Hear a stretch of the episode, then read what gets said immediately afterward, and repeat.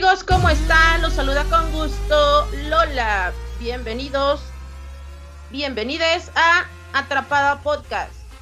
Es el inicio de la temporada número 7. ¡Wow! Siete temporadas que nos han dejado estar con ustedes, que nos han escuchado. Gracias, gracias por darnos eso, por dejarnos entrar a sus vidas. Vamos a saludar a los demás atrapades. ¿Cómo estás, Joy? Hola Lola, aquí súper bien, contento de estar con ustedes arrancando una temporada más. La verdad es que yo no sé en qué momento se van tantas temporadas. O sea, como que hablamos de cosas y esas cosas llevan a otras cosas y de pronto ya corrimos un buen de temporadas y dices, neta, ya van tantos capítulos, pero bien contento. Porque siento que, que justo estos últimos capítulos han sido bien nutritivos y pues aprendiendo aquí. Perfecto, y toda, toda la razón en lo que nos estás comentando. Y el capítulo de hoy va a estar súper interesante porque, pues sí, hay discriminación dentro de la misma comunidad. Ahorita vamos, vamos al tema. Ahora vamos a saludar a Brian. ¿Cómo estás? Hola Lolita, buenas buenas, dirían por ahí. pues aquí ando muy atrapado el día de hoy, la verdad.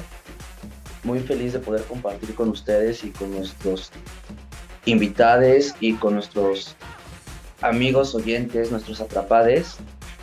Y bueno, pues listo para todo, para empezar a hablar de, de este tema un tanto controversial y justo dar la oportunidad de romper tabús. ¿Y estás de acuerdo que no tendría que ser así? Pero bueno, pero bueno, mis chiques. ¿Cómo estás, Jackie? ¿Qué onda? Buenas, buenas, ¿cómo andan? Pues ya iniciando otro bonito capítulo con chules invitadas que tenemos este día. Ya vas a empezar. no. amárrenla, amárrenla. No sé con quién me estén confundiendo, yo no soy así. Ok, amiga. Este, el caso es que pues igual emocionada por volver a estar con todos mis compañeros, compañeras, compañeros, y pues a iniciar este bonito capítulo con mucha bendita felicidad. Eso, así tiene que ser chingado. Lalito, ¿cómo andas? Hola, hola, pues aquí controlando a Jackie, que anda liberando las hormonas. Siempre, siempre anda este, Pues muy contento por estar ya en una séptima temporada. Eh, ya más de un año al aire y pues qué padre, ¿no? Que, que gracias a todos pues sigamos acá. Y pues bueno, vamos a darle. Sí, de hecho también quiero hacer mención que hace unos días fue el cumpleaños de Jackie. Muchas felicidades. Te mandamos un abrazo de parte de todos, de nuestros escuchas también. Ok, vamos. De nada. Felicidades, Jackie. Sí, felicidades. Vamos de lleno con nuestro amigo, amigue Leo.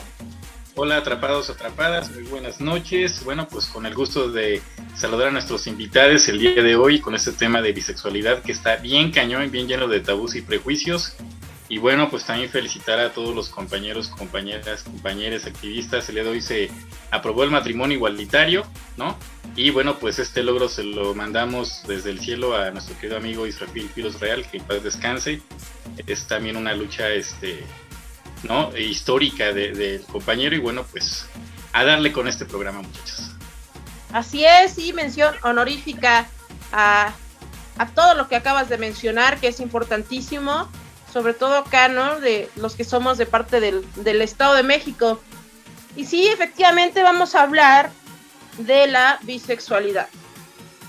Ya sin mayor preámbulo, es un tema de verdad que a mí en, lo personal, porque soy bisexual, en lo personal, se me hace triste la discriminación que se vive dentro de la comunidad y fuera de la comunidad, ¿no? O sea, bueno, ahorita antes de que empiece yo a sacar la bilis, ya saben que se me da bastante, este, y bueno, a ver, Jackie, cuéntanos, vamos a platicar de nuestros invitados e invitades. Claro que sí, pues mira, vamos a iniciar presentando a Ru Romero. Bisexual, visible pueblerina y de barrio, en constante formación en los feminismos, promotora de la salud sexual entre las mujeres y de la disidencia sexual y las plurisexualidades, con estudios en antropología y trabajo dentro de organizaciones de la sociedad civil e instituciones facilitadora de procesos de formación en derechos humanos y autodefensa para mujeres y personas no binarias. Siempre aprendiendo del arte del chiste, el absurdo, el stand-up y el drag king. Entusiasta productora audiovisual y colaboradora fundadora de los proyectos Vitriadas Bisexualas México. Vivencia bisexual y colectiva Armándonos, los cuales son espacios seguros para mujeres trans, cis y personas no binarias para el reconocimiento y autoconocimiento desde una mirada feminista, buscando politizar, generar redes entre nosotros. Pues bienvenida, queridísima Ru. Bienvenida. Muchas gracias por tenerme acá y por eh, enojarse, porque es necesario que nos enojemos y hagamos algo las bisexuales para organizar esa rabia. Ay, sí, yo sí, yo encantada, ¿eh? O sea, tú me dices enójate, tú me dices empútate, yo me emputo. O sea, cuenta con ello. ok, pues bienvenida, esperemos que disfrutes mucho este episodio y aquí está tu familia de Atrapada Podcast. Jackie, Jackie, ¿a quién más tenemos? Y pues continuamos con nuestro queridísimo Lázaro Simbrón, de 36 añitos nada más, microempresario y emprendedor, luchador social y colaboradora en causas de proyección social desde hace 20 años. Tómala. Pues bienvenido, queridísimo amigo Lázaro. Eso, bienvenido. Que modele, que modele. Ahí vas tú también. Te, les digo, ¿no? Por favor, ¿se calman? Hola chicos, ¿cómo están? Muy buenas noches, atrapadas, atrapades. Muchísimas gracias por esta invitación, por tomarnos en cuenta y pues por aquí andamos ya con estos temas. Y muchas felicidades a todos los compañeros y compañeras activistas, como bien mencionaba Leo. Un abrazo hasta el cielo a nuestro querido Israfil. Gracias por, por limpiarnos un poco el camino y por enseñarnos por dónde ir por este sendero de lucha y agradecido por eh, en este día estar eh, compartiendo con ustedes este espacio. Muchísimas gracias. Sí, no, pues también bienvenido. Ya sabes que Atrapada es, tu familia y esperemos que te la pases muy, muy bien. Y sí, nosotros, eh, insisto, ¿no? Estamos de fiesta, ¿no? Tanto comunidad LGBT como somos residentes de acá del Estado de México. Ya nos podemos casar, aunque ni novia tengo, ¿verdad? Pero ya nos podemos casar. ¿No? Aprovechen los que sí, los que sí pueden. Y ya vamos a darle de lleno a pues lo que viene siendo nuestro primer episodio de la séptima temporada. Joy, a ver, venga, ¿qué es la bisexualidad? Bueno, para empezar, me gustaría eh, aclarar que vamos a abordar la bisexualidad desde eh, el concepto de una orientación sexual. Entonces, eh, una orientación sexual, pues es obviamente lo que tiene que ver con tus afectos, tu, deseo sexual, la pasión, lo que buscas, con quien conectas y la persona que te va a llenar en un, em, en un tipo de relación, que en este caso vamos a abordarlo simplemente como relación para no entrar en, en detalles. Pero de acuerdo con Rodríguez Otero y Treviño, nos dicen que es una orientación sexual en la cual las personas tienen un deseo sexual, atracción o afectividad hacia personas del mismo sexo y hacia personas de distinto sexo. Eh, al estar como investigando y leyendo de todo este tema, nos encontramos con que recientemente algunos estudios o algunas propuestas tienen que ver con que te pueden gustar em, personas de diferentes orientaciones y diferentes identidades. Entonces ahí ya entraríamos en un discurso un poco más complicado, pero eh, solo quería hacer mención de que existe esta, estos nuevos estudios, sin embargo hoy no vamos a andar en ellos porque sería como complicarnos nosotros y complicar también a la audiencia. Entonces, eh, solamente como que nos enfoquemos en eso, que es una orientación sexual en la cual te gustan personas de tu mismo sexo y de distinto sexo. Y también nos dice que las actitudes de la, de la bisexualidad se producen no necesariamente en el mismo tiempo, ni de la misma manera, ni al mismo nivel, ni con la misma intensidad. Entonces, esto nos abre otra vez una gama de posibilidades y una... Eh, pues sí, una especie de llave dentro de nuestra misma orientación sexual en la cual nos eh, permite ser flexibles al decir, pues de pronto me pueden gustar más los niños que las niñas y en cinco años pues tal vez va a ser diferente o en tres días, ¿no? Entonces, eh, pues eso es lo primero que quería como platicarles. Ok, sí, eso también puede ser como medio confuso, ¿no? Para algunas personas que, y aparte, o sea, a lo mejor ahorita más adelante lo vamos, vamos a tocar el tema, ¿no? Pero, pero lo que dices es cierto, eh, llegas como eh, a etapas de tu vida en el que te puede gustar más uno que otro, pero no quiere decir que te dejan de gustar, o sea, que te deja de gustar las dos. O sea, simplemente son momentos de tu vida, pero eso no, o sea, no porque en, algún punto tengas, o sea, en mi caso, ¿no? Novio, no quiere decir que voy a ser heterosexual, ¿no? Y que las niñas me dejan de gustar y viceversa. Entonces eso puede ser un poco confuso para, para algunas personas, pero bueno, más adelante vamos a llegar a todas estas preguntas que pues, se, se dan mucho, ¿no? En, dentro, dentro y fuera de la, de la comunidad LGBT. Muy bien. Eh, ok, ahora me gustaría platicarles un poquito sobre eh, las diferencias entre bisexualidad y pansexualidad. Eh, la bisexualidad, y, y, ahorita, si me equivoco, por favor, corrígeme, Leo, tú que es como tu, tu identidad. la, bueno, la bisexualidad, pues obviamente va enfocado mucho más a em, esta parte de lo que dije, ¿no? Una orientación sexual enfocada a dos diferentes eh, sexos, que son hombres y mujeres, independientemente de su identidad o de su, eh, pues sí, de su identidad de género. No importa si esta persona es una persona trans o una persona cis, sino que tiene que ver con su sexo actual, que es hombre y mujer, o cómo se define esta persona. Eh, y la pansexualidad eh, pues abarca mucho más identidades de género y mucho más em, pues expresiones incluso. Puede ser una persona que tiene género fluido, puede ser una persona trans, puede ser una persona cis. Y se, bueno, tiene como toda esta gama, ¿no? Que, no necesariamente caen en lo binario o en, en estos dos eh, conceptos de hombre y mujer, sino que también viaja como más dentro de las identidades. Si alguien quiere agregar algo, please díganlo, porque si no, yo me voy a equivocar y no me van a sacar del error. Yo, yo quisiera. Se suele conceptualizar así la bisexualidad, pero realmente es, es un, una, digamos, una falla en el actualizarnos dentro de la misma historia de las bisexualidades. ¿Por qué? Porque existe toda una historia alrededor de lo que concebimos como sexualidad y este, digamos, al principio, por ejemplo, la bisexualidad, en la historia de la sexualidad y el cómo se empezó a conceptualizar dentro de los libros, eh, hablaba de la bisexualidad comparada a la intersexualidad, mal entendida como eh. Entonces, si nos quedamos con ese concepto, por ejemplo, de, de hace ya más de 40 años, eh, seguiríamos pensando hasta la actualidad que la bisexualidad es hemafroditismo y que el hemafroditismo es intersexualidad, cuando ya ahora nombramos las intersexualidades. Entonces lo mismo pasa en la actualidad cuando solemos identificar a las bisexualidades como algo binario. No lo es, ¿por qué? Porque las bisexualidades, así como las personas, evolucionamos y los conceptos también. Entonces, eh, poner en, eh, en, este debate de la diferencia es que la bisexualidad binaria y la pansexualidad no, conlleva una mirada monosexual que ha sido impuesta. ¿A qué me refiero con monosexualidad impuesta?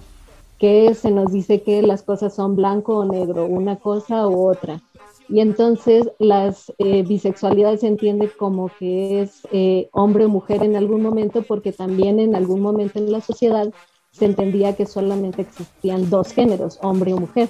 Al momento en el que la sociedad y el avance de cómo se entiende la sexualidad avanza, eh, pues también empezamos a entender que existen más de un género. Por lo tanto, las bisexualidades también evolucionan y se eh, amplían hacia pues un montón de opciones. Por ejemplo, pueden existir personas bisexuales que eh, eh, su orientación significa no solamente hombres o mujeres, sino significa, a mí me pueden gustar eh, mujeres y personas no binarias. me pueden gustar ciertos específicos identidades sexuales. esa sería la especificidad y la diferencia con la pansexualidad. No quiere decir que la bisexualidad sea binaria, sino que en la pansexualidad no hay una distinción de un género en específico, sino que se, entiende como a mí me pueden atraer todos los géneros. En mi caso particular, a mí no me atraen todos los géneros. Por ejemplo, no me atraen los hombres. Entonces, pero sí me atraen personas no binarias, mujeres, mujeres trans, otras identidades que se vayan creando, inventando, descubriendo, ¿no? Entonces, eh, sí tenemos que hacer un, trabajo de dinamitar ese, esa monosexualidad impuesta en cómo percibimos a la bisexualidad.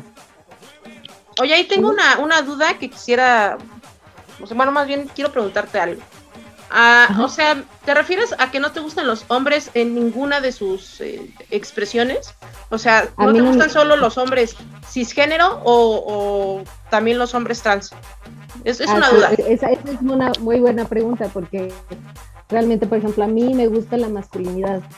Eh, no me gustan los hombres cis, ¿no? No me gusta su machismo, su imposición, o sea, muchas cosas que he ido construyendo políticamente, pero hubo un momento en el que me atraían, ¿no?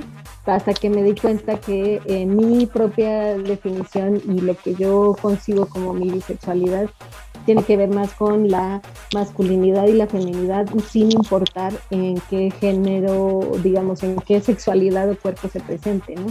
Entonces a mí realmente eh, ha sido todo un trabajo de empezar a entender que el binario y la monosexualidad está impuesta en, todo, en todos los cuerpos y en todas las personas, ¿no?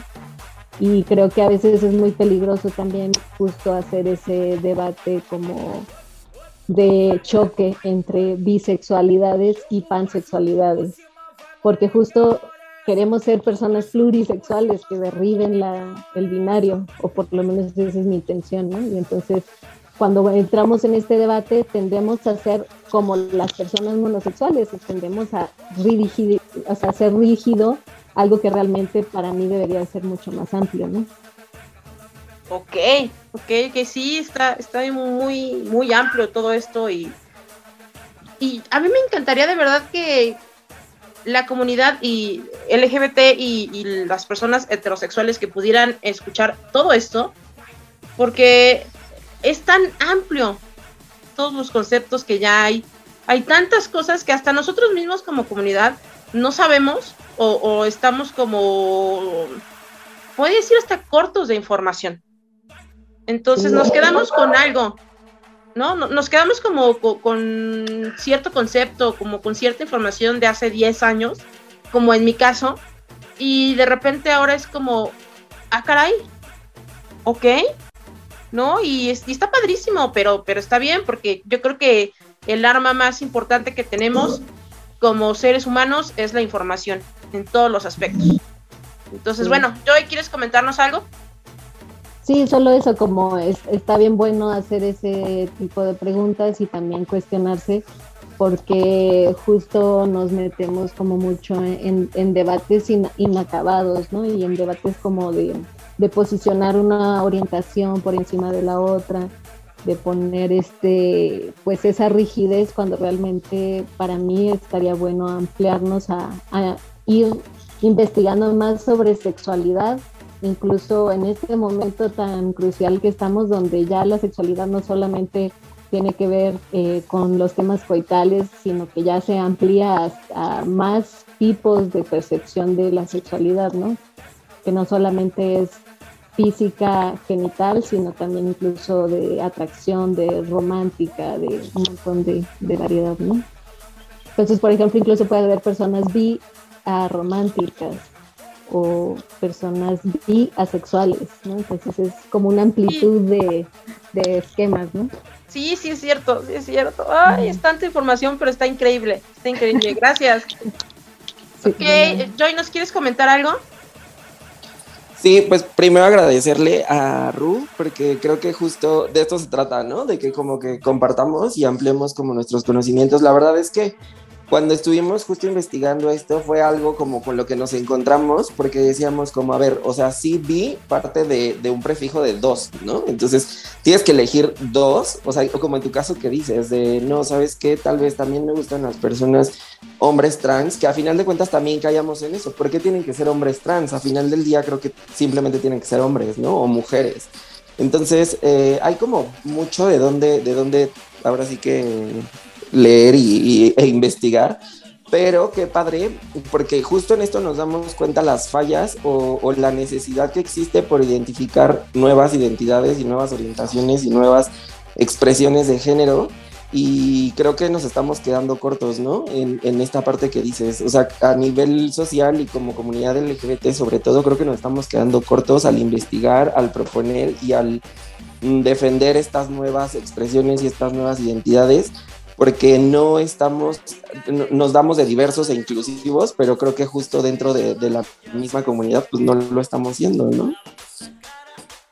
Sí, yo una cosa rápido, nada más rápido, porque qué bueno que tú lo dices en lugar de yo, ah, se siente bonito cuando alguien más lo dice, porque es, es real, ¿no? Nos falta realmente practicar la inclusión, incluso dentro de la misma comunidad plurisexual, ¿no? No tener esa, esas debates que nos limitan ¿no? y nos hacen tanto daño como de, del debate de pero es que tú eres bi, yo soy pan y yo la, la, la. O sea, creo que eso desgasta mucho y también eh, cuando nos vamos a la idea de es que la raíz grecolatina del bi significa dos pues sí, también en la raíz grecolatina de salario significaba pagarte con sal y aún así hemos ido eh, adaptándonos a la época y hemos entendido que salario no significa que te voy a pagar con sal como en, las, en la época uh, cacique, ¿no? Entonces, es, es como incluso eh, empezar a entender que las personas empezamos a, cuestionar y también a transformar nuestra propia realidad y nos identificamos desde el bi, desde otros lugares, ¿no? O sea, no nada más es el, desde el binario monosexual que nos han querido imponer, ¿no? Sí, sí, sí, de acuerdo. Una, una pregunta para nuestros dos eh, invitados, invitades. Eh, ¿A qué edad se dieron cuenta de que eran bisexual? Y yo así de, ¿a qué edad te diste cuenta que respirabas? Por ejemplo, ¿no? No, bueno, pero no, es que no todos descubren las cosas tan rápido, ¿no? O sea, bueno, por ejemplo. Eh, sí, Ajá. sí, sí, ya cuando le empiezas a tomar definición a, a algo, este, yo creo que mmm, por ahí por la época de la secundaria, yo creo que fue más o menos por ahí. Tendría yo 12, 13 años, quizá. Más o menos. O sea, no hagan cuentas, pero sí, más o menos como 12, 13 años, aprox. No, sí digo, y sí pregunto porque, eh, como te decía, ¿no? No todos eh, descubren, ¿no? Qué es todo lo que les gusta, ¿no? Rápido. Sí, claro. O sea, por ejemplo, en mi caso, yo supe que era bisexual a los 7 años. Wow. Entonces, por eso siempre es como mi curiosidad para con los demás, ¿no? ¿Cómo ha sido como ese proceso? ¿En qué momento se dan cuenta que, pues, que hay algo distinto en ustedes, ¿no? Distinto en lo que viene siendo la normalidad de, la sociedad, ¿no? Que, que nos impone. ¿Y, y tú, Rup? Pues en mi caso, eh, digamos, llegué primero a la, no llegué a la conclusión tan temprana y, la celebro mucho que a los siete años tuvieras esa claridad de, de entenderte vi, porque para mí fue más bien entenderme extraña, fuera de lo común, entender que tenía algo en mí que no, no calzaba y más porque, o sea, yo nunca quería en los juegos con amigas y juegos de niñas, yo no quería ser la niña, yo quería ser el galán de la novela, ¿no? Y aprovechar para besar a mis amigas. Entonces era como una, un juego que, que me daba miedo y era un juego que, que en mí, en mi interior, eh, me costó demasiados años. O sea, digamos, yo desde siempre sentí que tenía una atracción hacia otras mujeres, pero ya poderme definir como bi fue hasta los 17 años y sí, este, y realmente no pasé por definirme como lesbiana. Pasé primero por ser bifóbica, ¿no? Antes de definirme bi. Pasé primero por ser súper bifóbica, ¿no? De decir, es que entiendo que ser lesbiana, gay, pero eh, bisexual es ya ser una, este, pues sí, ser una zorra, ser una puta, eso ya es no definirse. Y me costó, pues todavía hasta los 17 ya estando en, en procesos como de estar en, dentro de grupos LGBT, entender que lo que yo sentía era que era, era bi pero también me costó más tiempo todavía porque realmente no existía referentes ni ninguna otra persona vi dentro de esas colectividades. Y entonces pues yo realmente no, no lo veía como una opción hasta que yo conozco a otra amiga que se define como bi y yo dije, ¿con qué se come eso? Fíjate, ¿a qué sabe? ¿De qué, de qué se trata? Y entonces ella es quien, quien es mi referente hasta la fecha y que le agradezco un montón porque realmente ella no era muy vocal al respecto, pero sí era muy libre, ¿no? Con su sexualidad.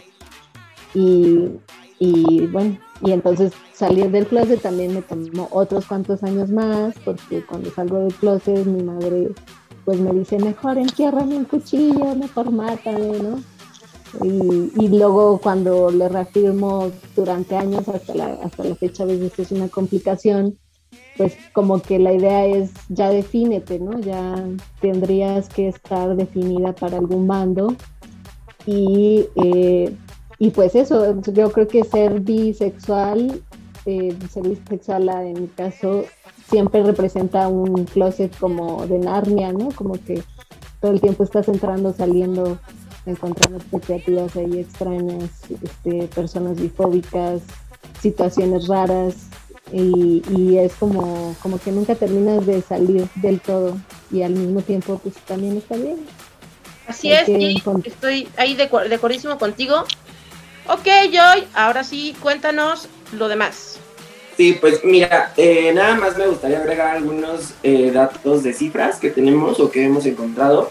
Por parte de INEGI dice que en México una de cada 20 personas de 15 años aproximadamente o más de edad se autoidentifica como una persona de la población LGBT. De este porcentaje de la población, el 5.1% se definen como bisexuales.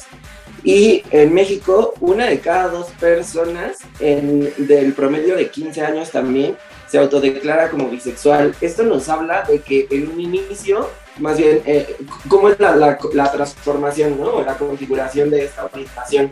El cómo a una edad o a cierta edad, como explicabas a Juanito Ru y, Lázaro, que nos contaban como, obviamente, dos lados desde sus perspectivas, incluso tú, Lola, eh, cómo se va construyendo, ¿no? Este, hasta llegar a autodefinirte como una persona bisexual. Eh, y pues eso obviamente va a ir siendo algo trazado a, través de, de, los años y de la edad y obviamente se ve reflejado en la población de estos diferentes sectores de, edades. Y listo. Excelente. Bueno, seguimos con Brian y Jackie. ¿Qué nos tienen, chicos? Hola Lolita, nosotros vamos a hablar referido a la teoría de la bisexualidad, pero antes de ahondar en este tema, justo quiero tomar el comentario que dice Joy, ¿no? Cómo han avanzado las cosas. Y es por esto más que nada por, porque también como comentó, comentaron anteriormente, eh, los conceptos han evolucionado, ¿no?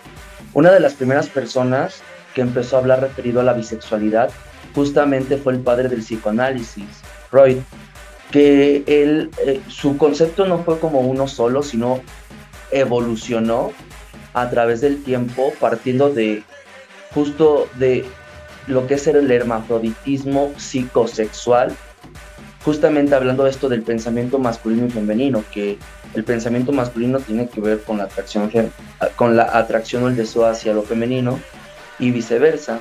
Entonces, eh, este concepto para él este, del hermafroditismo tiene que ver porque pues era, eh, tenía ambos, o sea, había una atracción o un deseo hacia tanto lo masculino como lo femenino.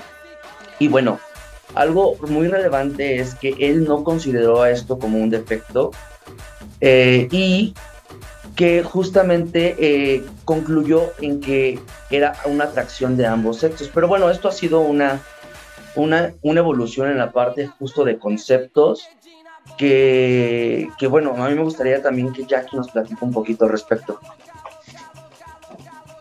Bueno, pues Freud lo retomó mucho después, igual en sus teorías, pero anteriormente, en el siglo XIX más o menos, uno de los tantos este, autores fue Kraft Ebing, este, el cual hizo igual referencia a lo que era el hermafroditismo físico, más que nada a lo que había comentado Ru a inicio, de que se hablaba de que una sola persona tenía ambos, este, ambos sexos, ¿no? Ambos eh, aparatos reproductores. A lo cual después, al darse cuenta de que bajo cierta seducción, en, este, en estos tiempos, perversión o debilidad de carácter, algunas personas sucumbían bajo los, este, pues, seducciones de algunas personas del mismo sexo, ya lo empezó a decir como hermafroditismo psicosexual. Entonces ya con base a eso, ya se empezó a hablar de una bisexualidad, pero ya apenas lleva dando unos cuantos rayitos de visibilidad la bisexualidad con un, con un término muy diferente. Y ya después viene Papa Freud a como a darle más, este, algo más directo, algo más extenso y especificarlo un poquito más.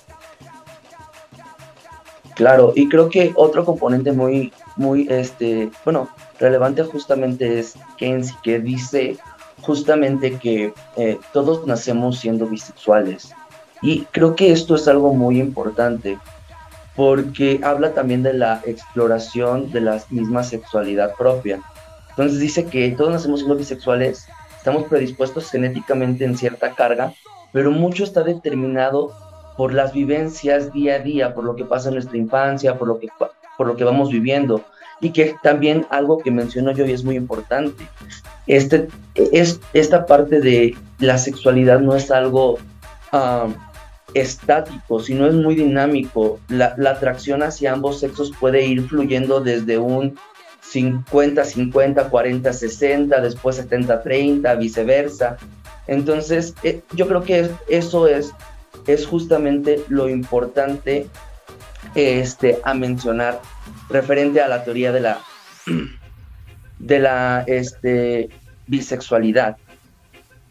Y bueno, eh, hay algunos, eh, algunos sexólogos y, o psicólogos también mencionaron referente a algunas escalas que me gustaría que Jackie nos cuente justamente cómo, cómo, lo medían o, qué existe referido a, estas escalas. Claro, pues este, empezamos con la escala Kenzie, la cual medía desde 0 a 6 más o menos, eh, de 0 exclusivamente homosexual, a 6 heterosexual, perdón, a 6 exclusivamente homosexual.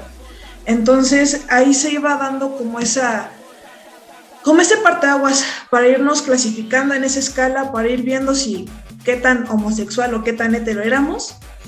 Y posteriormente, hace pocos años, dejó de ser este, una escala viable y nos pasamos a la escala de, de, de Fritz Klein, el cual ya hizo un más este, específica, con más matices, empezando con cuatro cuadrantes de heterosexualidad, bisexualidad, asexualidad y homosexualidad. Ahí ya podría clasificarse mejor las personas debido obviamente a unas, una serie de preguntas para poder este, pues entenderlas cómo realmente, pues, cuál realmente era nuestra sexualidad. Claro, y que justamente estas preguntas están, están guiadas a la parte de atracción, porque Puede ser una atracción romántica, puede ser una, una atracción sexual, puede ser también este, una atracción afectiva o psicológica, de que me gusta cómo piensa la persona. Este, y bueno, para esto también es importante contextualizar y valga la redundancia, todo el contexto sociocultural al que estamos involucrados, porque esto nos puede predisponer o no a ciertos pensamientos que justamente, pues ya saben, estamos desde pequeños influenciados a muchos roles de género y estereotipos, ¿no? Que los niños tienen que hacer esto, las niñas tienen que hacer esto. Pero afortunadamente creo que ha, ido, ha habido una evolución en la cual no, ya no es tan binario el asunto, importa más la justificación que la opción. Este. Y bueno, a mí me gustaría este, a, pedirle a Jackie que haga la pregunta del billón, por favor. La pregunta es: este, para igual nuestros invitados, después de haber escuchado así el pequeño contexto, este, ¿qué es lo que piensan? que para ustedes, qué tan mal andaban los vatos del siglo XIX y qué tan mal andaba Freud? Porque muchas cosas obviamente han cambiado, se ha evolucionado muchas otras y este y pues lanzo la pregunta. Creo que Ru hace rato levantó la manita, así que ahora sí que empezamos con ella. Oli.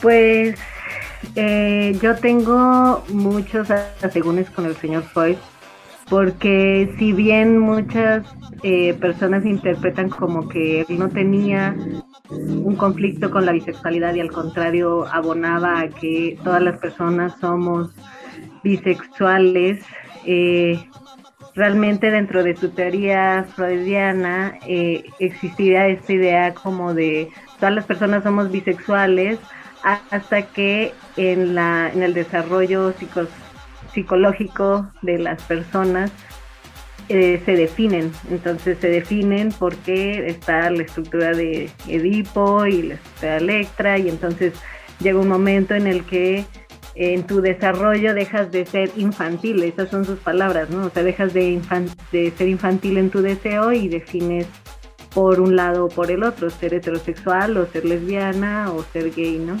Entonces, eh, si bien él, eh, por la época, realmente incluso no podríamos decirle que era bifóbico, realmente tampoco es, le podemos decir que defendía las bisexualidades, porque Estamos hablando de una época victoriana donde incluso él y su, su psicoanálisis hay que contextualizarlo en donde los roles de género eran totalmente diferentes y eh, tampoco se, se preocupa mucho por analizar la psique femenina. Entonces, em, para mí, mm, como bisexuala, que de hecho lo, lo he intentado estudiar con con muy poco gusto. Este, realmente me he dado cuenta que pues por algo nuestras, eh, nuestros referentes de activistas bi definen el Día Internacional de la Visibilidad bi el 23 de septiembre, que es el día que muere Sigmund Freud. Y es justo por lo mismo, porque él y sus fans eh, no necesariamente han abonado positivamente a las bisexualidades, sino todo lo contrario, a, entender la bisexualidad como una etapa indefinida, una etapa infantil, una etapa que tendría que pasar a definirse por la monosexualidad. Eh, esto es un debate abierto, la, la, verdad yo también se lo dejo a quien le ha estudiado y es su fan y le sigue y le entiende. Eh, pero yo por lo menos sé y, de carne propia como bisexuala que al momento de ir con psicólogos y psiquiatras, eh, yo soy una psiquiatrizada en lucha también, eh, pues me han definido mi bisexualidad como eso, como algo que tiene que pasar, ¿no? Que tiene que pasar de etapa, como algo que tiene que definirse, como eh, incluso varias eh, eh, psicólogas lesbofeministas me han llegado a, decir como de todos mis problemas se podrían resolver si yo tan solo me definiera y me lesbianara. Entonces ahí hay todo un tema de fondo y mucho más profundo que solamente entender la teoría y, y decir este desde ese lugar privilegiado academicista si Freud está bien o no. Entonces, eh, también pues todo esto lo que tiene que ver con eh, eh, toda la teoría que desarrolla este Fritz y Klein y este, también llega a ser pues algo que responde a la época, que si bien en su época resultaba muy revolucionario y algo que sí en, en específico en ellos promovió mucho entender la sexualidad de una forma mucho más amplia, en un espectro, en que las personas este, pueden estar dentro de un espectro mucho más amplio, donde de un lado está heterosexual, de un lado está este, ser gay o lesbiana, y en los medios está las bisexualidades, también llega a ser reduccionista porque pues tampoco la sexualidad como ahora lo vemos eh, afortunadamente es así, ¿no? No podemos medirla ni cuantificarla y más bien yo apoyo las nuevas teorías que ya son teóricas feministas revolucionarias más sociológicas, este, como Siri Eisner, que nunca sé cómo pronunciar su nombre, que habla más de la bisexual, de las bisexualidades como pues algo fluido, o sea, todo el tiempo estamos fluyendo constantemente y identificándonos y definiéndonos en, en una constante transición, ¿no? También por eso empato y empatizo tanto con las personas trans, además de encarnarlo, pues es que todo el tiempo estamos eso, en una constante transición y fluir de nuestra sexualidad, ¿no? Y hoy me digo bisexuala, pero mañana podría ser otra cosa. Y, está bueno percibirlo así, sin tanta teoría, ¿no? Claro, sí, sí, de hecho es, también es importante lo que dices, ¿no? De acuerdo a la, época, que no es lo mismo hace 100 años que ahora, ¿no? Y también no, dentro de otros 100 años, pues las cosas van a ser igual diferentes, ¿no? Va a van a haber más cosas.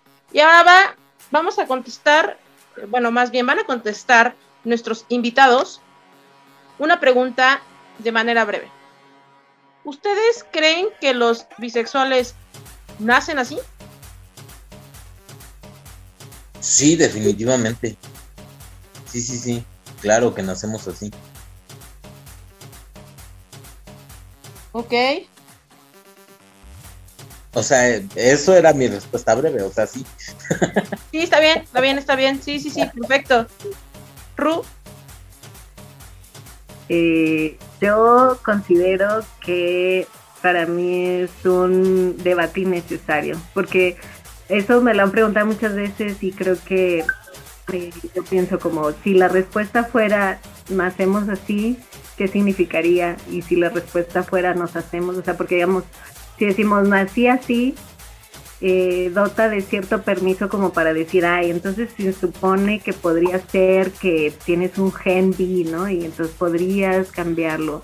O si decimos, este, nos hacemos así, entonces podemos decir que la sociedad y el agua y el ambiente me hizo bisexual. Entonces, yo creo que es como, da igual, o sea, realmente creo que no debemos de, de preguntarnos tanto eso, sino más bien existimos, o sea, reafirmar nuestra existencia y nuestra resistencia porque porque si nos vamos en ese debate, pues es que da igual, ¿no? O sea, realmente la cosa es que aquí estamos, aquí andamos y por eso apoyo lo que dice Las, ¿no? O sea, como, pues, aquí, sí, ah, o sea, como sí a ambas, porque soy bisexual y no tengo que decidir, yo digo sí a ambas. Muy bien. Las, ¿nos quieres comentar algo? Acotando lo que es Ru, este, por supuesto, es que preguntarnos eso es como caer en el debate en qué fue primero el huevo o la gallina. Entonces, eh, siempre va a ser como inexistente o va a ser irreal una respuesta. Eh, la verdad es que sí, existimos y siempre nos han invisibilizado o estigmatizado. Creo que más invisibilizado. Y sabes qué, lo peor del asunto es que llega el momento en que por comodidad eh, lo hablo desde, desde mi eh, eh, experiencia personal. Llega el momento en el que nosotros mismos nos invisibilizamos. Por ejemplo, llegó el momento en el que la mayoría de gente que me conoce y que me conoció en el medio o, trabajando con una asociación civil y demás, casi todos saben que soy gay o que soy homosexual, ¿no? Yo también lo creía, por cierto.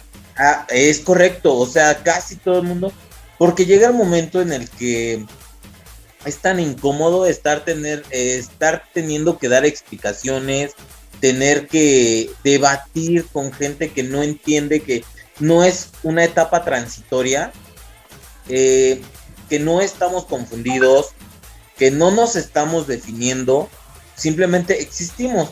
Entonces ah, es como muy incómodo.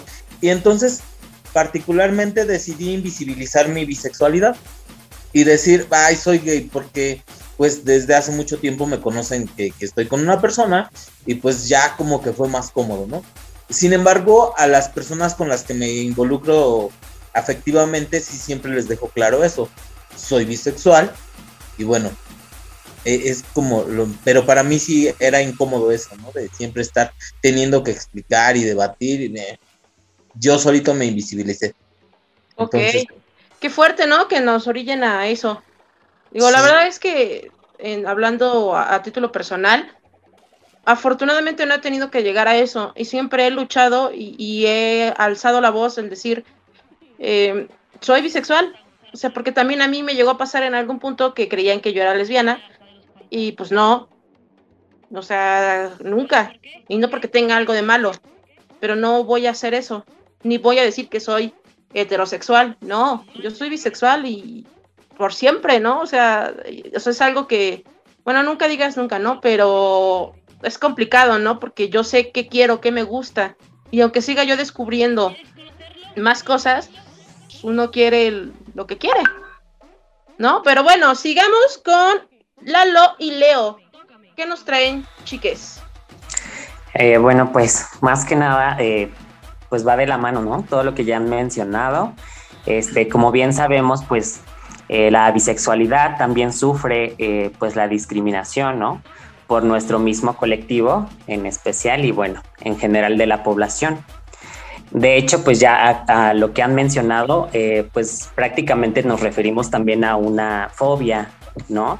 La bifobia, que, este, bueno, sabemos que son los sentimientos o actitudes negativas hacia las personas bisexuales, que somos de las cuales estamos hablando. Eh, también, bueno, mencionaban hace rato las, eh, en su experiencia, justamente yo iba a mencionar eso, eh, pues más que nada los invisibilizan porque pues la gente piensa que no existe la bisexualidad, ¿no? O sea, eres gay o eres lesbiana no puedes estar como en un punto medio y precisamente por eso a veces lo, llegan a esconder. Entonces, eh, pues eso está cañón, ¿no? Que, por parte de, nuestra comunidad, nosotros mismos lleguemos hasta ese punto y, y, digas, ay, no, mejor digo que soy gay, ¿no? Soy lesbiana. No, qué feo, qué feo. Sí, es que uno se acuerda de cosas, ¿saben? O sea, ahora sí que cada quien tiene como su historia y, obviamente es válido, pero vivirlo de este lado sí está cañón. Pero ahorita vamos a llegar a, a esos puntos, ¿no? bastante molestos. Porque inclusive, inclusive em, yo tengo un amigo que también estuvo aquí en Atrapada, Alan, que pues ah. más, más jóvenes nosotros, me decía, no, amiga, es que la bisexualidad no existe. Es como una transición a ser para que seas lesbiana. Y yo, no. Y teníamos debates buenos, ¿sabes? O sea, teníamos él y yo, cuando hablábamos de eso, teníamos como unos 22, 21 años más o menos. Y, tenía él esa creencia, tenía eso en, la mente, ¿no? Y cuánta gente no, no piensa esa situación, ¿no? Inclusive hasta los, los eh, los familiares, ¿no? Que dicen, no, pues es que en algún punto te vas a encontrar, ¿no? En mi caso, un hombre que bla, bla, bla. Y yo, pues es que no tengo bronca, ¿no? Pero con, que yo lo encuentre, pues no quiere decir que pues ya vaya yo a dejar de ser bisexual. Pero pues ahí es, es un tema bastante extenso, dime. Y, como decía Las, eh, o sea, por ejemplo, piensan que es una etapa o que hay una confusión. Entonces, pues pues no, simplemente somos, ¿no? Bueno, yo no, pero es que sí. ¿No? Claro. Brian, ¿quieres comentarnos algo? Eh, sí, que, que justamente, este, como, dice Lalo, se da esta parte de la cancelación, pero yo no sé si es un exceso de confianza de las personas, porque ¿qué pasa cuando uno quiere? O sea, me pasó a mí, yo decía, soy bisexual, pero era una justificación para que el decirme homosexual tuviera menos peso, como una justificación social. Pero ¿qué pasa cuando ya llegué a empoderarme y decir, soy homosexual? Entonces, creo que es un exceso de confianza de, de esta parte de que llego a definirme, a entenderme, a conocerme, a aceptarme. Y entonces, por esta parte de exceso de confianza, llego a decir, oh, la bisexualidad no existe y entonces existe este prejuicio de que es una transición. ¿Sabes también qué pasa? Ahí, perdón que te, que te interrumpa. ¿Sabes también qué pasa? Igual, o sea, todo esto se los digo desde, desde mí, ¿no? A veces el, decir soy bisexual es menos el trancazo para los que no lo entienden, ¿no? Es como, ah, bueno, como que tienen esperanza, ah, bueno, pues es bisexual, también le gustan los hombres. Pero, o sea, y eso no sé si le pase a otros em, compañeros, compañeros de la comunidad, que al final se terminan decidiendo por la homosexualidad. No, no sé si pasen por lo mismo, pero he notado mucho eso, que a la hora de salir del closet y salen como bisexuales es porque es más aceptable que decir soy gay o soy lesbiana. Yo es lo que he, percibido. Leo, ¿nos quieres comentar algo? Fíjate que eh, la gran confusión de que si existía o no existía la bisexualidad es justo por esto, ¿no? Era como una forma de poder asumir para muchas y muchos nuestra orientación, ya sea como lesbianas o como gays o transexuales, y esto generó pues complicaciones debido a que también la comunidad este, bisexual no se ha hecho visible, ¿no? Como bien decía Lázaro. Apenas con la encuesta que salió ahorita pues nos damos cuenta que la, la mayor cantidad de población diversa dentro de nuestro colectivo son los bisexuales, casi en un 45%, ¿no? 2.4 millones. Pero esto no se ve reflejado en las marchas. Es decir, puede que haya muchas personas bisexuales que están en todos los colectivos, dentro de las manifestaciones, pero asumen como suya la bandera del arco iris, ¿no? O alguna otra bandera, y no se visibilizan con esta bandera de, las personas bisexuales. Y lo que yo también quería comentar es que a veces eh, no lo hemos visto así, pero las personas bisexuales están bombardeadas de los dos lados, ¿no? Tanto de los colectivos como de la parte heterosexual. Y nosotros hemos también normalizado ya incluso en las pantallas algunas historias que, por ejemplo, se me ocurre, ¿no? El secreto en la montaña, donde eran dos chicos bisexuales que asumimos que eran gays, ¿no? Porque la mayor parte de la película se centra en su amorío, pero realmente tenían este, relaciones con dos mujeres, ¿no? Cada quien.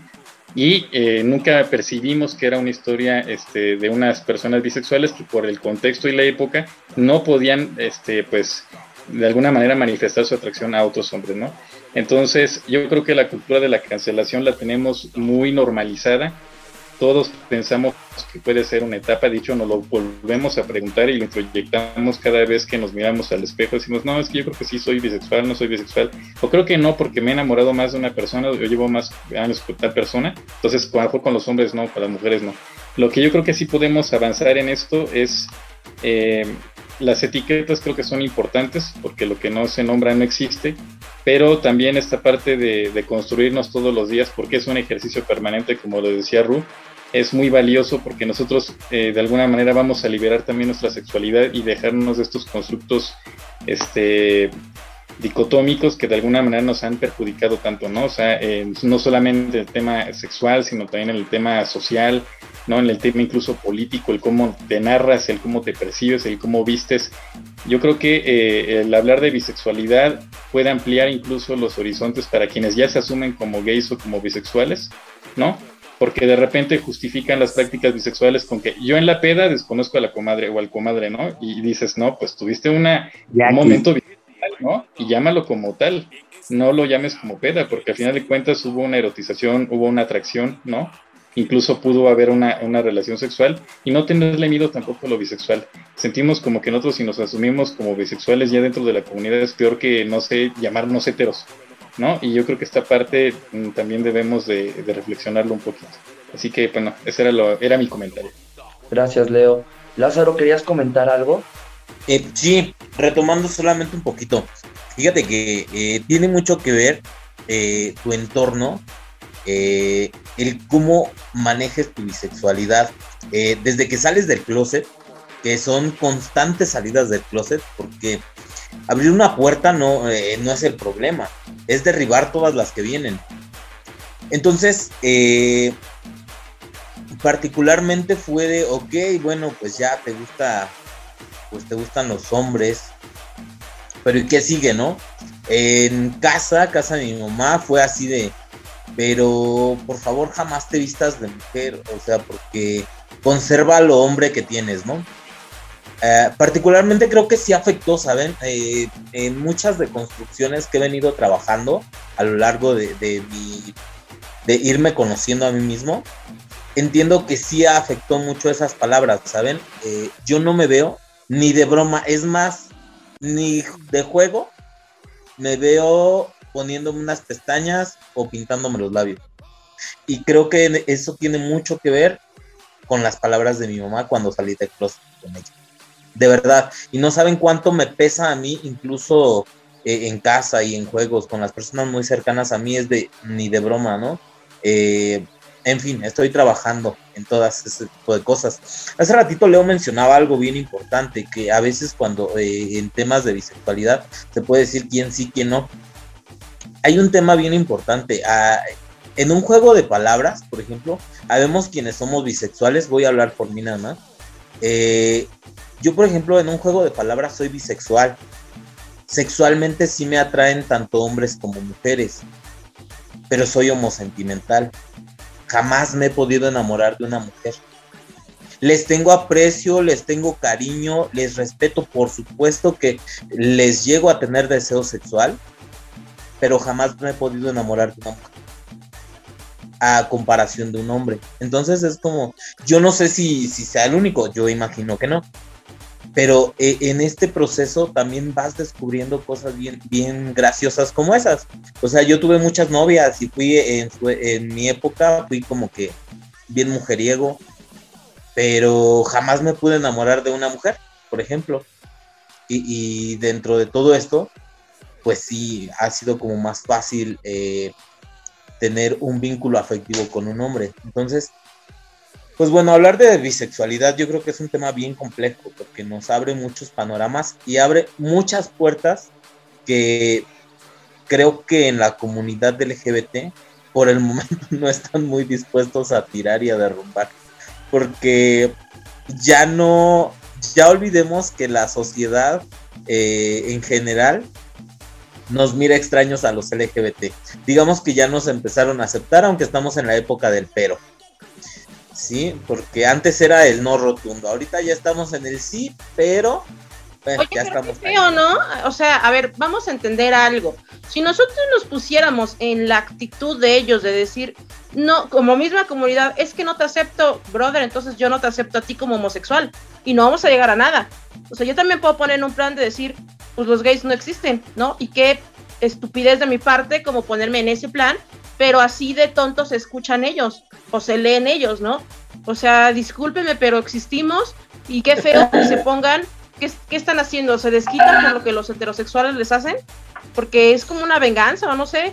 O sea, no se dan cuenta que de todas maneras dentro de la comunidad existimos y, lo único que hacen es replicar lo que los bugas, los heterosexuales les hacen o les dicen. Y en este momento vamos a terminar nuestro segundo bloque de Atrapada y regresamos con más. Bien, ya regresamos con la parte más divertida de nuestros episodios y se trata de la dinámica. Te cedo la palabra, Brian. Es todo tuyo. Empezamos con la dinámica. A continuación, vamos a decir aseveraciones. La primera sería, me, me he sentido invalidado por el colectivo LGBT+. Lázaro, Mm, sí, de acuerdo.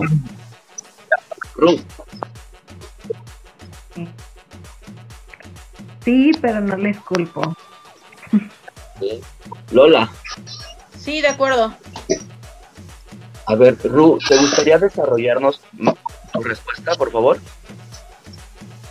Pues es que creo que el mundo es muy binario muy monosexual y no es responsabilidad de solo una persona, ¿no? Sino pues que todo mundo tenemos que deconstruirnos, incluso las personas bi también podemos caer en disforias y en, y en juzgar, ¿no? Claro. Lola, ¿gustas desarrollar? Ah, sí, pues es que lo, lo que les he estado diciendo durante todo el episodio, que sí hay, hay discriminación, pero no sé ahí qué, qué, pase dentro de la mente de la comunidad LGBT en querer discriminar a las personas bisexuales cuando ellos son los primeros que son discriminados por el resto de la sociedad, ¿no? Ahí con qué cara y con qué congruencia vienen a decir, a invalidarnos, es que tú no existes, es que tú estás en una transición, es que estás confundido, y la verdad es que no es así, y justo lo decía hace un rato, ¿no? O sea, si yo me pusiera en el plan eh, de los homosexuales, de decir, es que los bisexuales no existen, entonces, brother, tú tampoco existes, ¿no? O sea, ya así no la podemos seguir, ¿no? Pero es saber quién es más idiota. Y no se trata obviamente de eso. Entonces, no, no tenemos por qué rechazar o discriminar a, la comunidad en general, ni los bisexuales, ni los pansexuales, trans, etcétera, porque están replicando lo mismo que les hace el resto de la sociedad. Entonces yo creo que para mí sí, sí estoy muy de acuerdo porque lo he vivido y pues está cañón. No debería de. Gracias, Lola. Siguiente aseveración. Cuando una persona bisexual entabla una relación con una persona del sexo opuesto, supongamos, eh, ¿deja de ser bisexual? Lázaro? No. Ok. Me encantó tu cara. Este, Ru. No, nunca, porque no debemos de definir a las personas por con quien se relacionan. Somos personas autónomas por nuestra cuenta. Claro. Lola. En muy desacuerdo. Por lo mismo, ¿no? O sea, no, no hay que caer. Pero bueno, adelante, adelante. No, adelante, desarrolla, adelante. Sí, vaya. el, hecho de, decir o de pensar por parte de, en general, tanto de la comunidad LGBT y de la sociedad heteronormada, de decir, em, no, es que te vas a curar, güey, pues si no estoy enfermo de gripa. O sea, ni me voy a curar, ni me voy a enderezar, ni me voy a componer, no estoy descompuesta, no soy un robot, soy un ser humano que le gustan los hombres y las mujeres y no pasa nada. No, ahí, o sea, no porque a mí me guste de repente un hombre o de repente una mujer, pues voy a dejar de ser bisexual. Soy yo y, orgullosamente, ¿no? De, saber y sentir y, existir siendo bi. Toda la razón, Lola, la verdad. Eh, cuando Lázaro contestó, la verdad hizo una carita de quiero compartir. A ver, Lázaro, las vas. No vaya, es que ah, justamente se cae en esa idea, ¿no? De que ya te estás componiendo, ya estás enderezando tu camino. Estamos tan acostumbrados a lo heteronormado. ¿Qué carretera? Que, cualquier situación que se salga de esa heteronorma eh, está mal, ¿no? Entonces, este, sí, todo mundo tiene esa, bueno, todo el mundo hetero tiene esa esperanza, por decirlo de algún modo, de te estás componiendo, ya estás enderezando tu, camino. Y en el tema de quienes tenemos eh, allegados de la diversidad, creo que cuando pasa que, tenemos una relación o nos fijamos en alguien de, de sexo opuesto, como que se sienten traicionados, como que estamos traicionando a la comunidad gay, por así decirlo. No sé, e, es, algo muy personal que, he vivido. Y es así como que, no, pues mientras tengas novia, no sé, casi, casi ni me hables, ¿no? Entonces, es como extraño. Pero pues no, no dejamos de ser eh, bisexuales, vaya. Qué coraje nada más de escuchar lo que dices, ¿no? Porque sí es cierto. es que sí pasa. Bueno, a ver, creo que ahí Leo nos quiere compartir algo. Sí, eh, bueno, desde esta parte de la transexualidad, la verdad es que independientemente si andas con hombre o con mujer, siempre va a existir la duda de tu pareja, ¿no?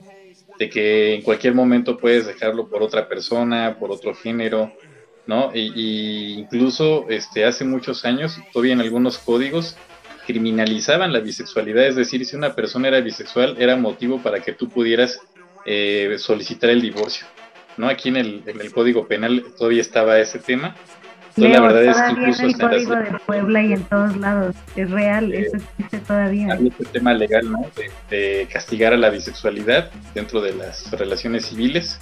Y pues yo creo que una persona que está como con la decisión de andar con una persona bisexual o pansexual tiene que tener la mente muy abierta, eh, dejarse los prejuicios, porque si no va a sufrir, ¿no? O siempre va a estar con la duda, con el miedo y por lo tanto va a tener una relación tóxica o violenta. Dios. Bueno. Claro, hay, como mucho prejuicio eh, en estos temas, ¿no? ¿No lo creen? Ay, sí, es que volvemos el arma de, la, humanidad es la información, ¿no? O sea, si tú estás bien informado, pues no vas a pensar esas, o sea, esas cosas, ¿ah?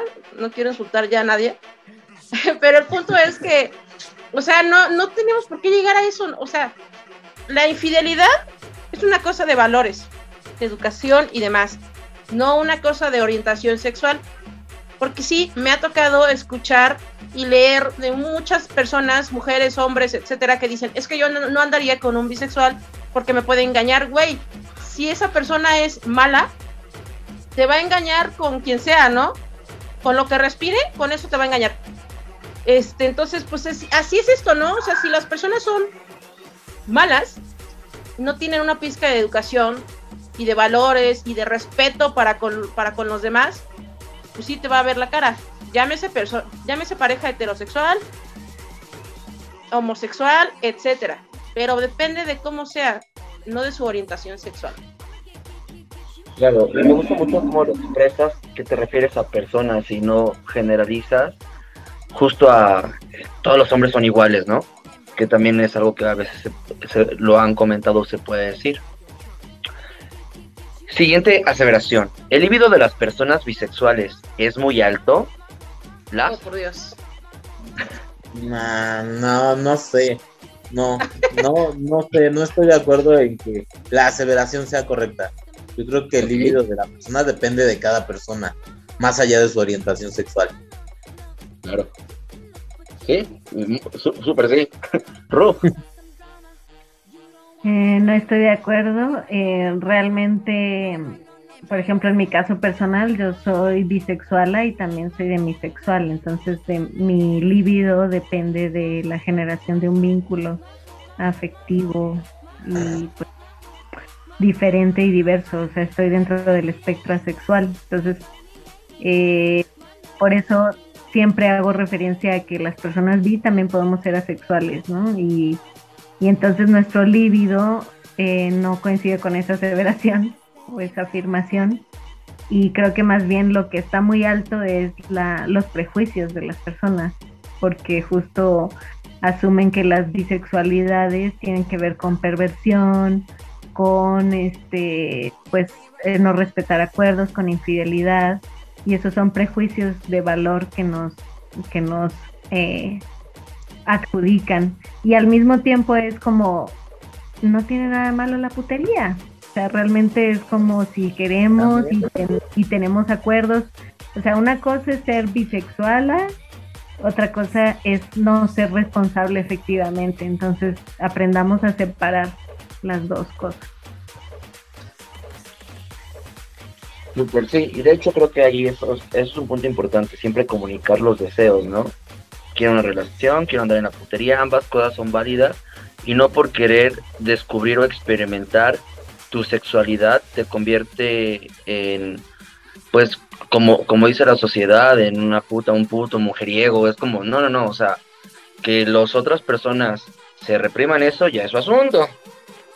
Pero bueno, pero bueno, Lola, Ok, pues estoy en desacuerdo por lo mismo. De hecho, sí, estoy de acuerdo también con lo que dijo Ru, porque yo también soy un poco así. O sea, no porque te gusten los dos, pues quiere decir que pues, todo el tiempo vas a estar este como si estuvieras ovulando, ¿no? O sea, el pedo no es así, o sea, las cosas no son así, y, pero es una idea que se tiene, ¿sabes? o sea, justo lo que, lo que decía, ¿no? Los prejuicios y el hecho de, o sea, no sé si piensan que tenemos dos líbidos adentro o no sé qué pedo con, lo que piensen, pero pues no, o sea, va a depender mucho de, de, o sea, es que de verdad, yo sé que se están riendo, no se escucha, pero los atrapados se están riendo, porque sí, o sea, no sé si la gente piensa que los bisexuales tenemos, o sea, somos hermafroditas, tenemos dos líbidos adentro, nos cambiamos con pilas, o no sé qué chingados piensen, porque hay muy poca información, bueno, no hay poca, digamos que no buscan la información que es. Se quedan con lo que se imaginan, con lo que escucharon, pero no se dan a la tarea de informarse, que eso tendría que ser fundamental, no solo para entender a las personas bisexuales, sino en general, ¿no? qué significa la intersexualidad, la sexualidad, la pansexualidad, porque a mí, ¿saben qué me molesta mucho? Que se burlen sobre la pansexualidad y lo, lo relacionen con el pan. O sea, ni siquiera Ah. para la, para la misma comunidad es gracioso, ¿no? Es como de, güey, ¿qué te, ¿qué te pasa? ¿Estás tonto, loco o qué? ¿No? Entonces a mí se me hace muy feo. Yo tengo por ahí una amiga que una vez que subí un, estaba yo eh, al lado de una bandera pansexual y dijo, ay, yo, yo también soy pansexual porque me gustan los panes. Y la verdad es que no tenía, no estaba en el mood de pelear, ¿no? Porque a veces suelo estar como, en, como así, ¿no? Y le iba a decir, o sea, ¿por qué te burlas de una lucha que en- de manera personal me ha costado mucho trabajo, muchos años, muchas cosas que he tenido que, vivir para poderme definir, para poder definir mi orientación sexual y vengas tú y te burles de eso, ¿no? O sea, se me hace eh, no tener madre ni tener una pizca de vergüenza y eso se me hace muy feo. Perdón, me, me desvié del tema, pero, pero era algo que quería compartir. ¿Ya vas a decirnos algo, Leo? Sí. Sí, muy rápido. Fíjense que también esto de los prejuicios de cómo han sexualizado a las personas bisexuales se debe también al morbo de, lo- de las personas hetero, ¿no? De cómo las ejemplifican en los medios de comunicación. Siempre las personas bisexuales en las series, incluso ahorita lo vemos, por ejemplo, en Elite, es decir, una persona bisexual forzosamente tiene que estar en el mismo momento con un hombre y con una mujer en una este, escena erótica, ¿no? Yo, por ejemplo, antes de, salir de closet, compraba mucho la revista de Men's Health. Ahí siempre había artículos sobre cómo ligarte a una lesbiana, cómo ligarte a una persona bisexual, ¿no? Y siempre era como esta, con esta connotación bisexual, bisexual y de sexualizar a las personas. Entonces, sí es un tema que, que han promovido los medios y que lo han normalizado no solamente las personas heterosexuales, sino también la comunidad. Ay, Tú Dios, tienes la mano sí, está- levantada. sí, es todo un tema, pero adelante. ¿Lu? ¿Yo? Sí. Eh, yo quería nada más, bueno, en el comentario que decía Rocío sobre ofenderse, o sea, yo, yo como les decía también, además de bisexuala, me asumo pansexuala porque no tengo por qué elegir. Y eh, también me han hecho la misma broma y yo realmente es que digo, las personas LGBT legendariamente le hemos dado vuelta con la broma y el reapropiándonos del insulto. Entonces yo, yo, entiendo la rabia, entiendo el coraje, entiendo la molestia, pero también creo que está bueno este reivindicar esas palabras y como apropiárnoslas, porque si te fijas hay muy pocos insultos de, hacia las personas bi, pan y plurisexuales.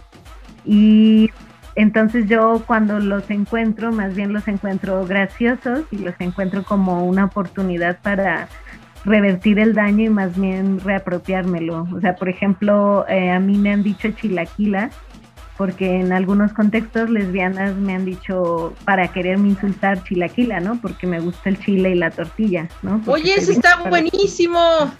Sí, de hecho, a, a través de Bisexualas México hemos hecho hasta una personaje que se llama La Chilaquila, o sea, que, que digamos fue una colaboración mía con una ilustradora que le mando saludos, que se llama Mar Piñeiro, que también es bisexuala. Y que, que justo es eso, o sea, es como revertir el insulto y reapropiárnoslo y decir, sí, soy chilaquila, soy, me gusta el pan y también me gustan las gentes diversas y, y no voy a permitir y dejar que eso me insulte, sino más bien me visibilice. Entonces, este es como el marica, como el puta, como el todas esas palabras que han tratado de la norma eh, echárnoslas como insulto, pues hagámosla propia y, y más bien aprovechémosla porque de cierta forma nos visibiliza. No, ahí, ahí quiero nada más como aclarar, el, el hecho de, mi, de que yo me molesté fue porque venía, un- ese era un comentario de una amiga hetero que yo quiero mucho y que su comentario se me hizo súper fuera de lugar, porque ahí es donde entra la empatía, ¿no? O sea, yo no me voy a burlar de algo que tú eres o algo que a ti te gusta porque a mí se me haga pendejo, ridículo o estúpido. No lo voy a hacer por lo mismo, porque empatizo contigo. Si yo sé que te ha costado trabajo, que has luchado, que has estado ahí tratando de, de ser visible, sea lo que seas, y yo me burlo de eso, pues es no tener madre, ¿no? Siendo como amigo tuyo. por eso porque viene de alguien cercano. Exacto, pero sí, o sea, sí, es cierto, ¿no? También eh, la parte de, de Joto, J, todo eso, pues sí, es, es hasta divertido, ¿no? Como decirlo entre nosotros como comunidad. No solamente que mi comentario era más dirigido a, porque al- era alguien que yo quiero mucho, sí me molestó. Adelante, Elas. Ay, ya bajé la mano. Este, pues nada, solamente como para ter- es- terminar ese tema, era como que, pues mira, gana quien con las piedras que le arrojan a, hace sus murallas, ¿no? La verdad es que eh, definitivamente, qué mejor forma de representar la pansexualidad que haciendo referencia al pan, claro, me encanta la concha, me encanta la dona, me gusta el virote y por supuesto que cualquier, oye, ¿por qué no? Por supuesto, entonces, si no aprendemos a tomar lo bueno de lo malo, pues siempre vamos a estar con eso. Y de quién venga, ¿no? Ah, los insultos eh, o los primeros insultos que, que en general eh, creo que hemos recibido, y directos o indirectos, o las primeras agresiones que recibe la comunidad LGBT, vienen de dentro de casa, ¿no? Por el chiste homofóbico, por el o sea, por cualquier bromita y demás, querramos o no, el primer insulto, la primera incomodidad, la hemos recibido desde dentro de casa. Entonces digo, ¿por qué no?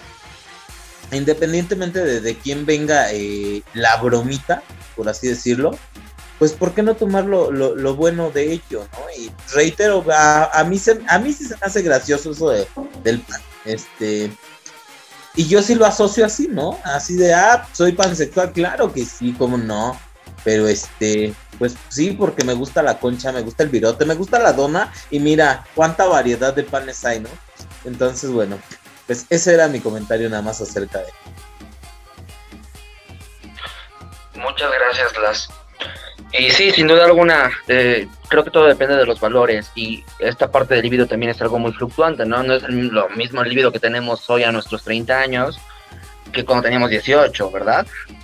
Entonces, quiero que sean honestos y si quedan atrapados, ni modos, pero bueno, he andado con hombres y con mujeres al mismo tiempo. Las. Sí, sí, sí. Verde. Ok, Está bien, está bien, uno va aprendiendo, ¿no? Eh, Ru, Pues obvia, obviamente. es que es, es como que también un clásico, pero digo, no tiene que ser regla, pero es muy común y creo que responde a que las personas bi tendemos a tener relaciones más abiertas porque somos personas más abiertas. ¿Se dan cuenta En- que estamos claro. cayendo en el prejuicio? Ujú. ¿Qué, perdón? ¿Se dan cuenta que estamos cayendo en el prejuicio? ¿Por qué prejuicio? Porque la gente homosexual o heterosexual nos tildan de infieles, de etcétera. Bueno, al menos de que en tu caso, por ejemplo, tus parejas supieran, ¿no? O que fuera una relación poliamorosa o no sé. Es que, por ejemplo, la, a ver, ¿me repites, Brian? ¿Cómo es la, la afirmación? sí, he andado con hombres y mujeres al mismo tiempo. Exacto, no, ahí nos, o sea, digamos, en esa afirmación no se está preguntando si había acuerdos o no. En mi caso había acuerdos, acuerdos explícitos sobre una relación abierta, eh, diagonal poliamorosa, diagonal relación anárquica. Entonces, también, digamos, eso es, es algo que yo asumo como una práctica común bi y no tiene nada que ver con la infidelidad, con el engañar, con el ocultar una relación. O sea, si, si me lo hubieran planteado Brian como he engañado a mis parejas con otras personas, yo diría que no. Entonces también ahí está, como bien dice Rocío, no ah, metamos el prejuicio en que por ser bi yo soy igual a infiel o poco ah, este responsable afectivamente, ¿no? Eso, claro, sí, sí, sí. No la faltas tú que contestes. No, no, no. Hay algo, o sea, y no es porque los esté juzgando, para que no se lo tomen personal. Hay algo que se llama tener responsabilidad afectiva. Entonces, ojo, insisto, no es porque les esté aventando una indirecta o que se lo tomen personal o, o que vaya directo para alguno de ustedes, no. Para mí la responsabilidad afectiva está en saber cuidar eso, ¿no? Mis sentimientos, mis emociones y los de la persona con la que yo esté. Además de que yo en lo, en lo personal no soy fan de las relaciones poliamorosas ni de tener más parejas al mismo tiempo. O sea, llámese dos novias o dos novios o no. O sea, no soy así. Entonces, como que suelo cuidar mucho esa parte porque eh, para mí como que no es cualquier cosa, ¿no? O sea, no es como que no tenga yo 15 años y, y esté yo viendo a ver qué agarro, qué pasa, qué veo, qué, o sea, no soy así, entonces por eso estoy como, como en esa postura. Digo, insisto, no estoy diciendo que ustedes, los que acaban de contestar diferente, estén mal y que yo esté bien, pero digo, respondo de acuerdo a la pregunta. Gracias, Lola. Y sí, pues sin duda alguna creo que todo se vale en las relaciones, mientras las dos personas o tres o con, la, acorde a la definición de relación que tengan, pues estén de acuerdo y haya buena comunicación. Ya casi casi para concluir, este, prefiero personas cisgénero, las. No, no necesariamente. ¿Quieres desarrollar? Mm, es curioso porque por ejemplo, en mujeres sí prefiero que sean cisgénero. Eh, no me veo con una mujer eh, trans, por ejemplo. Sin embargo, eh, desde las chicas tomboy, que se identifican o que se les dicen tomboy, o, o los hombres trans, es así de, uh, o sea, sí, me gustan mucho, sí, claro, o sea, pero no, no, me, no me veo con una mujer eh, transexual, por ejemplo. Sí prefiero que si voy a andar con una chica que sea biológica. Eh, no sé, perdón, lo dije mal. Cisgénero. Una mujer cisgénero, perdón.